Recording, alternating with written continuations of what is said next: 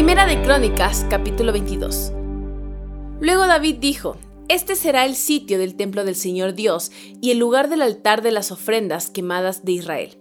De modo que David dio órdenes para reunir a los extranjeros que vivían en Israel y les encargó la tarea de preparar piedras talladas para construir el templo de Dios.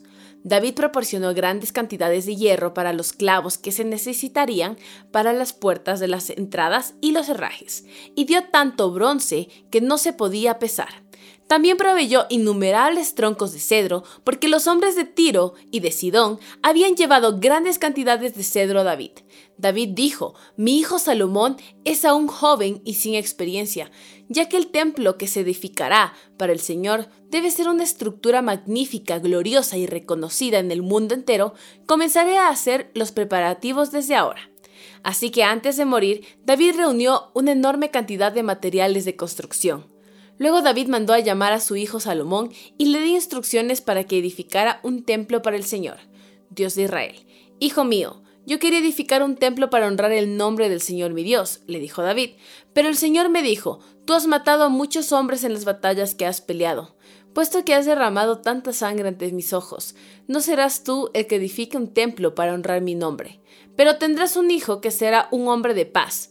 Le daré paz con sus enemigos de todas las tierras vecinas. Su nombre será Salomón, y durante su reinado yo le daré a Israel paz y tranquilidad.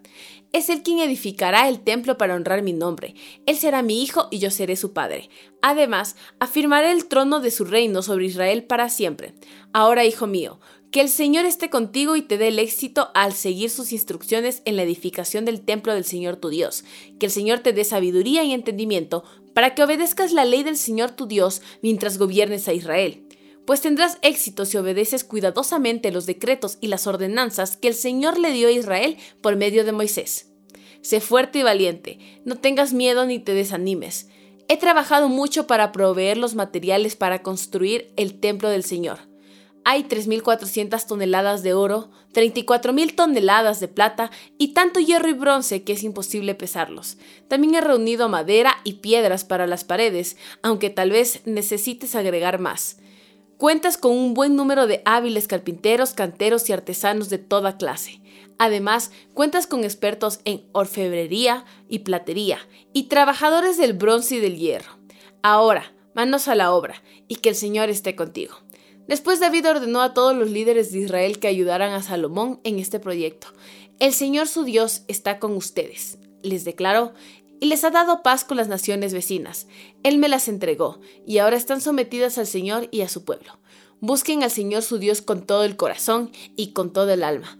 Edifiquen el santuario del Señor Dios para que puedan traer el arca del pacto del Señor y los utensilios sagrados de Dios al templo edificado para honrar el nombre del Señor. Primera de Crónicas capítulo 23. Cuando David ya era muy anciano, designó a su hijo Salomón rey de Israel. David convocó a todos los líderes de Israel junto con los sacerdotes y los levitas. Contaron a todos los levitas de 30 años o más y el total sumó 38 mil.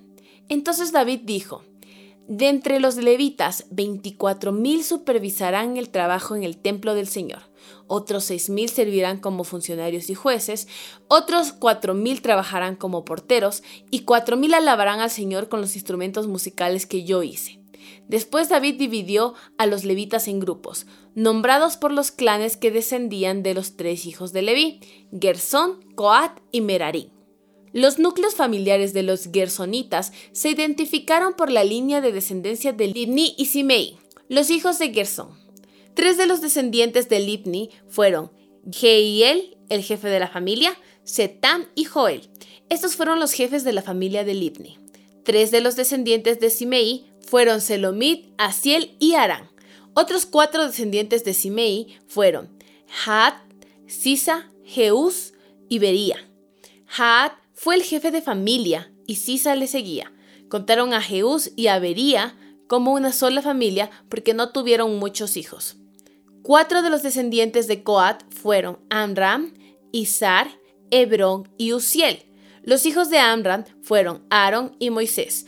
Aarón y sus descendientes fueron apartados para dedicar lo que es sumamente santo, ofrecer sacrificios en la presencia del Señor, servir al Señor y pronunciar bendiciones en su nombre para siempre. En cuanto a los hijos de Moisés, hombres de Dios, se les incluyó en la tribu de Leví. Los hijos de Moisés fueron Gersón y Eliezer. Entre los descendientes de Gersón estaba Sebuel, el jefe de la familia. Eliezer solamente tuvo un hijo, Reabías, el jefe de la familia. Reabías tuvo muchos descendientes. Entre los descendientes de Isar estaba Selomit, el jefe de la familia. Entre los descendientes de Hebrón estaban Jerías, el jefe de la familia, Amarías, el segundo, Hasiel, el tercero, y Jecamán, el cuarto. Entre los descendientes de Uziel estaban Micaía, el jefe de familia, e Isías, el segundo. Entre los descendientes de Merari estaban Malí y Musi. Los hijos de Malí fueron Eleazar y Cis. Eleazar murió sin tener hijos, solamente tuvo hijas. Sus hijas se casaron con sus primos, los hijos de Cis. Tres de los descendientes de Musi fueron Malí, Eder y Jerimot. Estos fueron los descendientes de Leví por clanes, los jefes de los grupos de familia registrados cuidadosamente por nombre. Cada uno debía tener 20 años o más para tener el derecho de servir en la casa del Señor.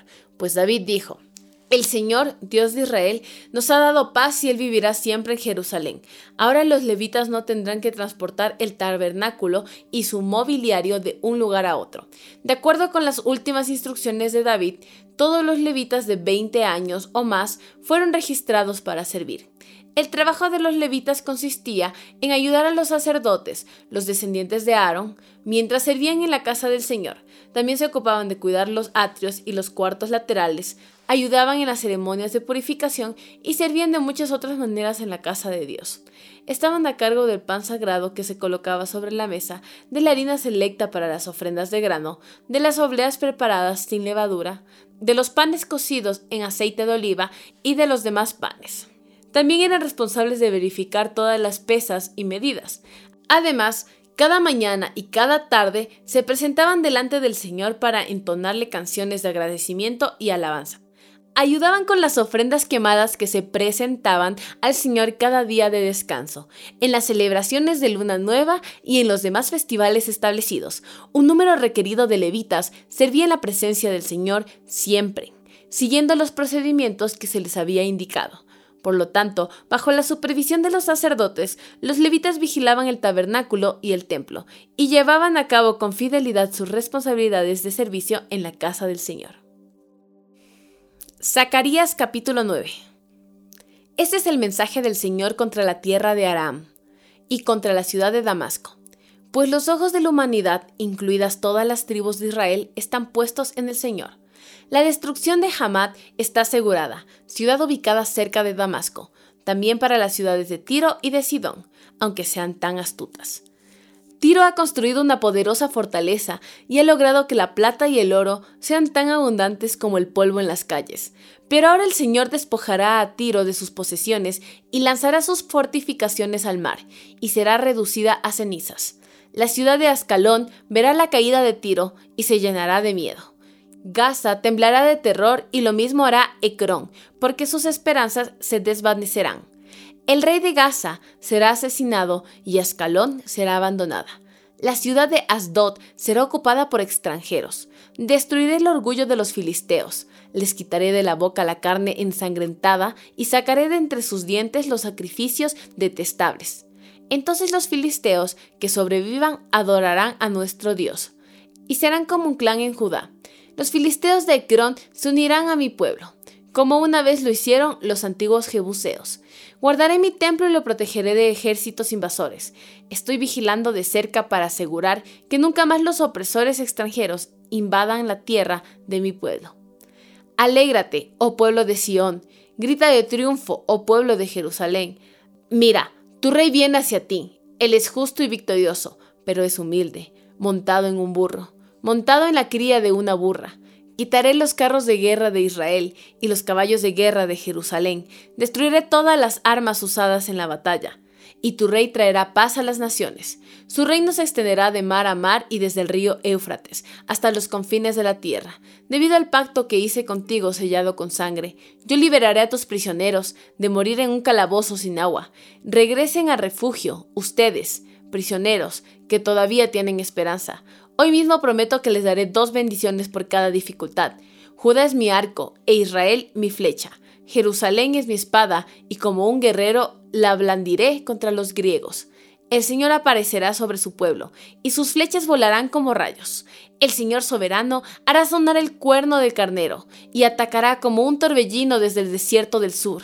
El Señor de los ejércitos celestiales protegerá a su pueblo, quien derrotará a sus enemigos, lanzándoles grandes piedras. Gritarán en la batalla como si estuvieran borrachos con vino. Se llenarán de sangre como si fueran un tazón, empapados con sangre como las esquinas del altar. En aquel día el Señor su Dios rescatará a su pueblo, así como un pastor rescata a sus ovejas. Brillarán en la tierra del Señor como joyas en una corona. Qué espléndidos y hermosos serán. Los jóvenes florecerán con la abundancia de grano y las jóvenes con el vino nuevo. Juan capítulo 6, versículo 1 al 21.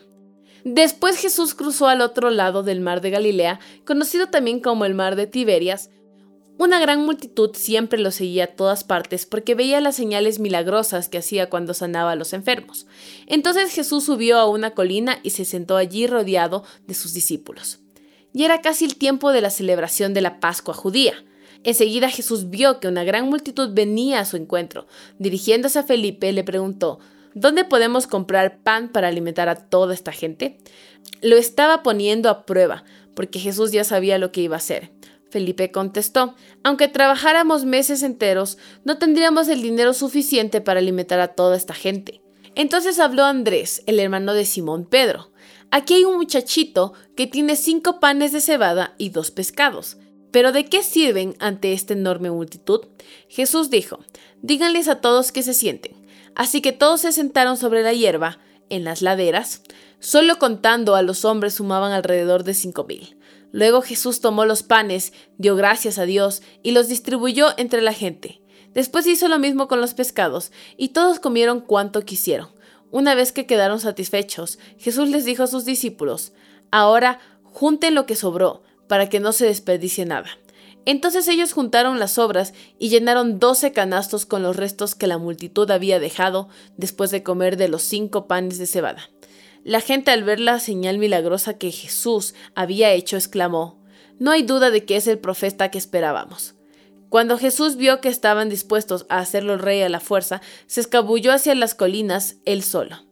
Al atardecer los discípulos de Jesús bajaron a la orilla del lago para esperarlo, pero al ver que caía la noche y que Jesús aún no había vuelto, subieron a la barca y comenzaron a cruzar el lago rumbo a Capernaum. Poco después se levantó un viento fuerte sobre ellos y el mar se agitó mucho. Habían remado unos cinco o seis kilómetros cuando de pronto vieron a Jesús caminando sobre el agua en dirección a la barca. Estaban aterrados, pero él exclamó, No tengan miedo, yo estoy aquí. Entonces lo recibieron con entusiasmo en la barca y enseguida llegaron a su destino.